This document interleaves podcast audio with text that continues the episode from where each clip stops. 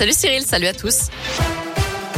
À la une, l'opération coup de poing de L214, l'association lyonnaise de lutte contre la maltraitance animale, a mené une enquête dans un abattoir de Cuiseau, en Saône-et-Loire, appartenant au groupe Bigard, un site sur lequel de nombreuses infractions ont été relevées. L'association dénonce des souffrances aiguës et évitables des animaux et de graves carences des services vétérinaires de l'État.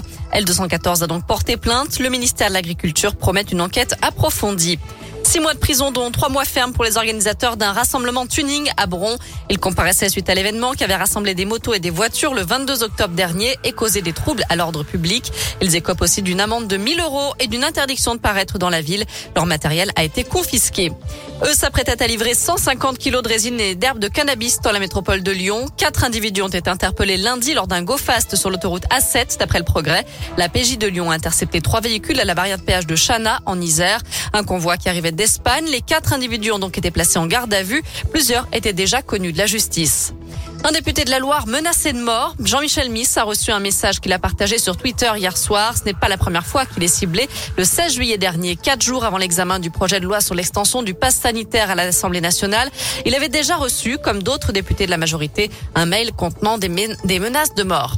Le CHU de Saint-Etienne fait marche arrière. Hier encore, l'établissement hospitalier bloquait l'accès à deux de ses salariés non vaccinés malgré une décision contraire du tribunal administratif de Lyon.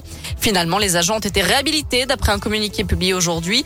Ils ont été réintégrés dans leurs droits en attendant le jugement de fond après le pourvoi en cassation. 675 000 tests en moins en une semaine. C'est la conséquence du déremboursement des tests Covid. Les dépistages ont fortement diminué en France, d'après le ministère de la Santé. Un chiffre qui baisse surtout chez les 16-65 ans. Pour rappel, les tests ne sont plus pris en charge pour les personnes non vaccinées sans ordonnance.